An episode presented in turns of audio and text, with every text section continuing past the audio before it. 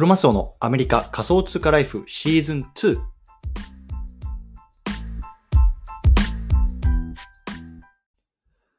皆さんおはようございます。アメリカ西海岸在住のクロマスオです。今日は3月6日日曜日ですね。皆さんいかがお過ごしでしょうか？今日も早速聞くだけアメリカ仮想通貨ライフ始めていきたいと思います。よろしくお願いいたします。さて、今日のテーマなんですけれども、今日は Upland、スパークで稼ぐってどういうこと？ Play to Earn で食っていく。こんなね、テーマで話していきたいなと思います。で今日のね、対象のリスナーさんは、こう、 Upland、ね、ブロックチェーンゲーム始めたんだけども、スパスパークってそもそもよくわからないなとか、あとはね、こう、スパークで稼げるって聞いたんだけど、どうやってね、稼いでいけばいいの？使っていけばいいの？そんなね、あの疑問を持ってる方向けの内容になってます。で僕自身はね、この Upland っていう、まあ、ブロックチェーンゲーム、まあ、あのメタバースゲームっていうのにね、まあ、あの始めてるんですけれども、こういうね、こうメタバース経済圏っていうところにね、非常にね、期待している人間の一人なんですよね。で、今回は、このスパークっていうね、こうゲーム内のアイテムについてね、少し解説していきたいなと思います。ね、興味がある方はぜひ聞いてみてください。はい。でね、今日、この4本立てで話していきたいなと思います。ね、1つ目、そもそもスパークって何 ?2 つ目、どうやってスパークって得ることができるのか？そして3つ目、スパークの使い道。そしてね、4つ目、スパークで稼ぐってどういうこと？っていうところね、こう実際の海外のビジネス例なんかも挙げてね、話していきたいなと思います。うん。でね、じゃあなんでね、今日ね、3月6日っていうこのタイミングでね、今こんなスパークの話なんていきなりぶっとぶっ込んでくんのよ、お前というね、疑問を持ってる方多いと思うんですけども、ね、まあ、その答えはね、こう番組の最後の方にね、話していきたいなと思いますので、ぜひね、最後まで聞いてみてください。はい。ということで、この番組ではボーダーレスに食っていくっていうのをテーマにアメリカから毎日配信しています。ビジネスや投資を通じて国境にとらわれずにお金を稼ぎ生活していきたい方に向けて、一日一つ Tips やノウハウをお届けしています。仮想通貨や NFT、メタバースを中心に株式投資や不動産投資、副業などについても語っていきますので、興味がある方はぜひ登録をよろしくお願いいたします。というところでね、早速本題入っていきたいと思うんですけれども、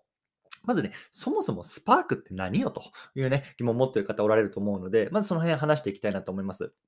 でね、スパークっていうのは、いわゆるこのアップランドっていうゲーム内のアイテムなんですね。そう。でね、このスパークを持ってると持ってないとでは、このゲーム内でできることがね、全然変わってくるんですよ。うん。で、どんなことできるのかっていうのはね、まあ、ちょっと後で話していきたいなと思うんですけれども、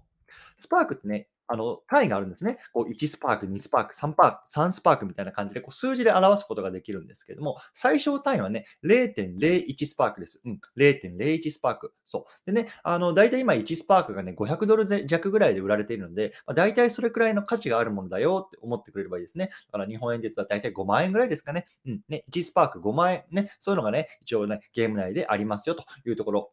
まず覚えておいてください。うん。でね、次のトピックはね、こうどうやってスパークってもらえることができるの得ることができるのっていうところを話していきたいなと思います。うん。で、まあ、主にね、3つあります。ね、1つ目がね、セールって言われるもの。ね、セールって言われるの。これ何かっていうと、大体ね、どれくらい月1とか、まあ、2月に1回ぐらいなのかな。でね、スパークセールっていうのがね、このゲーム内で行われるんですよ。うん。で、まあ、これ何かっていうと、まあ、その名の通りね、こうスパークをね、売り出されるんですよね。で、まあ、売り出される量っていうのも限りがあるので、まあね、あの、すごくあの、早いもん順っていうかね、あの、その、本当にすぐなくなってしまうんですけれども、ね、今日先月2月のもね、だいたい中旬ぐらいだったかな、あの、スパークセールってありました。でね、一応ね、こんな感じの価格帯になってました。んで、0.05、0.05スパークから変えたんですけれども、0.05スパークが30ドル、0.1スパークが55ドル、0.25スパークが130ドル、0.5スパークが240ドル、そして1スパークが460ドルっていうところでね、まあ、価格設定がなっていて、ね、各々のね、こう、あのカテゴリーによってね、数が限られてるんですね。1スパークだったら大体どれぐらい 70, 70個ぐらいかな ?70 個ぐらい売られていて、ね、あのー買い占めることができないんですよ。うん、そう。ね、1回買ったらまたなんか10分待たなきゃいけないとか、まあそういうふうな、あの、手はずになっていて、なので、まあ、あの、これをね、あの、毎月だから2ヶ月に1回ぐらいね、こう楽しみにしてね、こうスパークを買うっていうね、イベントがありますね。一つ目ね、こうやって運営側から買うっていうところでね、スパークを得ることができますという感じですね。うん。で、二つ目、どうやって得るか得ることができるかっていうと、ランクアップっていう方法があります。ランクアップ。うん。でね、あの、このアップランドっていうゲームはね、これ自分にね、あの、ランクがついてるんですよね。そう。で、ランクはね、えーっと、6つかなあります。ビジター、アップランダー、プロ、ダイレクター、エグゼクティブ、チーフエグゼクティブっていう6段階あるんですけども、ね、どんどんどんどんね、あの上がるに、つるによ上がるによってね、まあ、そのランクが高くなるっていうようなあの言い方があるんですけれども、そう、このランクっていうのは、この持っているね、自分の資産の金額に応じてランクアップできるんですよね。その資産っていうのは、まあ、持ってるその、まあ、あの UPX っていうゲーム内通貨であったりとか、あとはね、あの資産、いわゆる土地ですよね、今の場合で言うと。ね、その金額によって、まあ、ランクアップするんですけれども、今だとね、こう、あの、プロからダイレクターに上がるとね、0.5スパークが自動的にもらえますね。プロからダイレクターに上がると0.5スパークが自動的にもらえる。うん。で、ダイレクターからエグゼクティブになると1スパーク、そしてエグゼクティブからチーフエグゼクティブになるときに2スパークもらえるっていうところでね、このね、どんどんどんどんランクが上がっていくことによって、まあ、あの、スパークね、を得ることができますよというところなので、まあ、今だとね、だいたいまあ0.5たす1たす2ということで、まあ、あのチーフまで行けばね、3.5スパークぐらいはね、まあ、あの、この運営側からもらうことができるよっていうのがね、二つ目の得る方法です。うん。そしてね、三つ目。これがね、非常にね、あの、キーになるんですけども、このトレジャーハントというね、ゲーム内で、ゲーム内のゲームでゲットすることができるんですよ。うん。ちょっとこれややこしいんですけど、トレジャーハントというゲーム内のゲームでゲットすることができるんですね。うん。これどういうことかっていうと、まあ、アップランドっていうゲームの中にさらにゲームがあるんですよね。そう。で、トレジャーハントっていうゲームなんですけれども、まあ、いわゆるね、まあ、日本語訳すると宝探しですね。宝探し。うん。でね、そのゲームの中でこう宝箱を見つけて、まあ、その中にこうスパークが入ってるんですね。で、その中にね、どれぐらいのスパークが入ってるかって開けるまでわからないんですよ。ね、すっごい少ないスパークが入ってるかもしれないし、意外とね、多いスパークが入ってるかもしれない。まあ、とにかくね、このゲーム内のゲームで、あの、ゲットする。ね。あの、ゲームをすれば、こう、スパークがもらえるっていうような感じなんですよね。うん。そう。で、ちょっと3つね、あの、話してきましたね。セールでゲットする、ランクアップでゲットする、あとはトレジャーハントというゲームでゲットする。ね。この3つがね、主に今、スパークを得る方法なんですけども、ちなみにね、僕はね、あの、セールとランクアップをね、あの、で、主にこのスパークってゲットしてますね。僕はあの、トレハンとかね、あトレジャーハントとかね、そのゲーム自体がああ苦手なんですよね。うん。そうなのでね、まあ、あの、ちょっと時間、費用対効果がね、すごくね、あのトレジャーハントすると僕は悪いので、なので僕はもう、あの、これはね、買うものだと割り切ってね、こうセールとランクアップでね、まあ、あの、スパークをゲットします、してますというようなところですね。うん。はい。ということでね、まあ、ここまででね、スパークってそもそも何なのとかね、あとはスパークってどうやって手に入れるのっていうところをね、解説してきたんですけれども、まあ、次のチャプターではね、スパークの使い道っていうところをね、話していきたいなと思いますのでね、ぜひこのまま聞いていてください。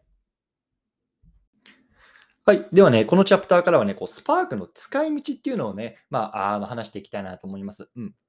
ね、このスパークの使い道、今ね、一つあります。ね、どういうことができるのかっていうと、建物を建てるってことですね。建物を建てる。うん。で、まあ、このゲームね、まあ、基本的にはこう土地をね、売買するゲームなんですけれども、まあ、今だとね、その土地を持ってるだけだとね、あんまり意味ないんですよね。うん。もちろんね、買った土地をまあ少しね、高値で売ってね、こう転売とかっていうのもできるんですけれども、これからのね、将来どんなことが待っていくかっていうと、この建物をね、自分の持っている土地に建てることによって、例えばそこにね、ショップを持てたりとか、カフェを持てたりとか、そういうようなね、ことができていくんですよ。うん。いわゆるね、このメタバース経済圏と呼ばれますけれども、このゲームでもね、そういうメタバース経済圏を生むことができるというのがね、きちんとロードマップに書いてあるんですね。そう。ね、そういうようなショップにで、例えばね、自分の持ってる NFT を販売したりとか、あとはね、こうイベントを開催することによってね、こう、あの、フィーをもらったりとか、そういうようなところでね、まあ、実際にこうね、あのビジネスをしていくっていうことがね、可能になっていくんですよね。そう。で、この建物を建てるっていうね、活動、アクティビティ自体にね、スパークが必要なんですよ。うん。で、このスパークを使えば使うほど、こういわゆる建物の建設時間が短くなってくるんですけれども、いわ今だとね、こう1スパークを使うとね、1時間分建設ができるっていうことなんですね。1スパークを使うと1時間分の建設ができる。ね、ちょっとややこしいので、まあ、具体例で話していきたいなと思うんですけれども、例えばね、あのアパートを建てたいと、自分の土地にね、アパートを建てたいってなった時に、今どれぐらいの時間がね、あのかかるかっていうと、5800時間かかるんですよ。ね。アパートと1つ建てるのに5800時間かかっちゃうんですよ。うん。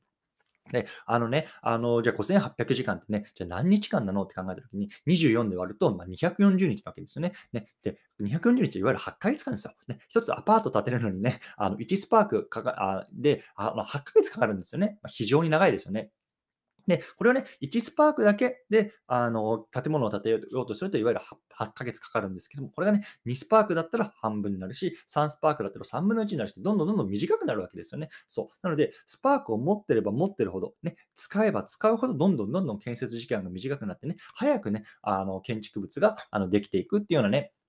ゲーム設計になってます。そう。なのでね、まあ、これがね、今のね、こうスパークの使い道なんですね。じゃあ、その建物今使えるかっていうとね、あ残念ながら、今はね、あんまり正直ね、あの使い道ないんですけれども、まあ、これからね、あの確実にこういうね、あのショップとかカフェとかっていうところに使えるようになっていくのでね、こうみんなシコシコシコシコ今ね、こう建物を作ってるっていうような段階です。うん。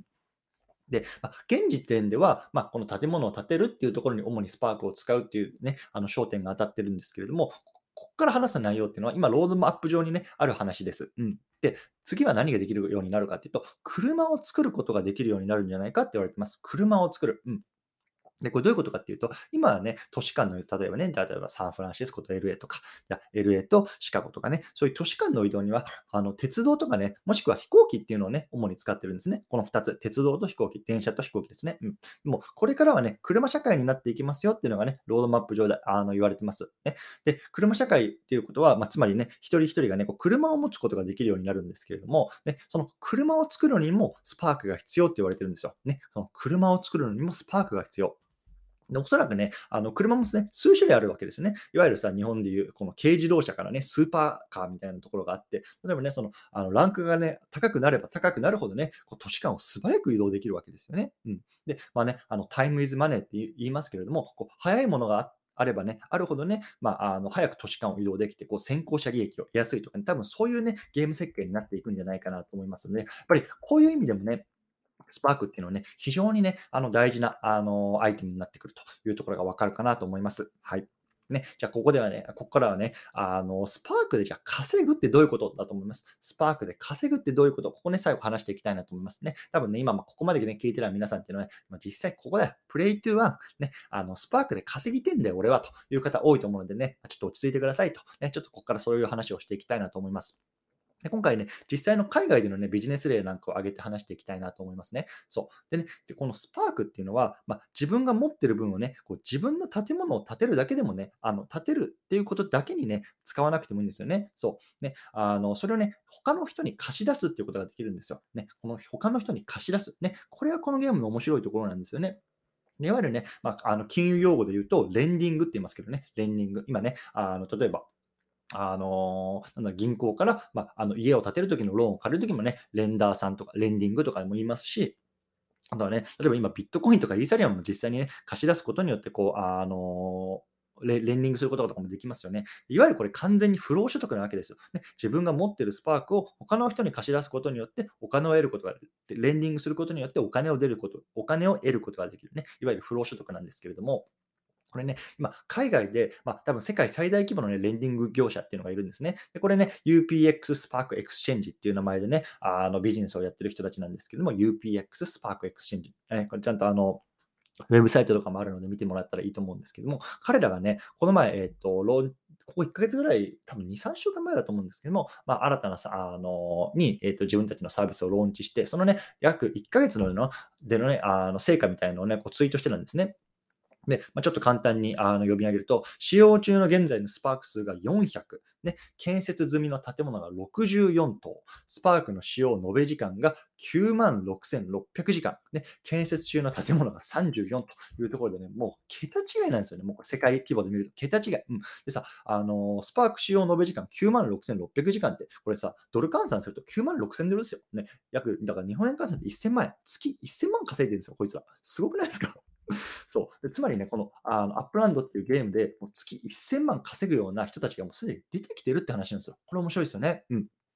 で、大体ね、今の相場っていうのは、まあ、1日ね、1スパーク借りると1ドルぐらいっていうようなスパーク、あの、相場になってます。でね、あの、ちょっとね、海外の市場とか見るとね、少し上がってきてるかなっていう印象ありますね。ね、ちょっと1.1ドルになってきたりとか、まあ、中には1.2ドル取ってくるような輩もいますね。うん。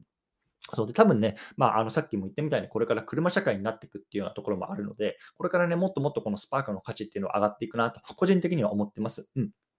で、まあね、あの、こういうふうにして、こうゲーム内の、ゲーム内のね、こうアイテムっていうのをこうやり取りすることでね、お金を稼ぎ、こそことができてるような世界、ね、これはいわゆるプレイトゥーアンですよ。ねまあ、こういうのが、ね、もう今実際に起こってるよっていうところをね、今日話したかったんですね。そう。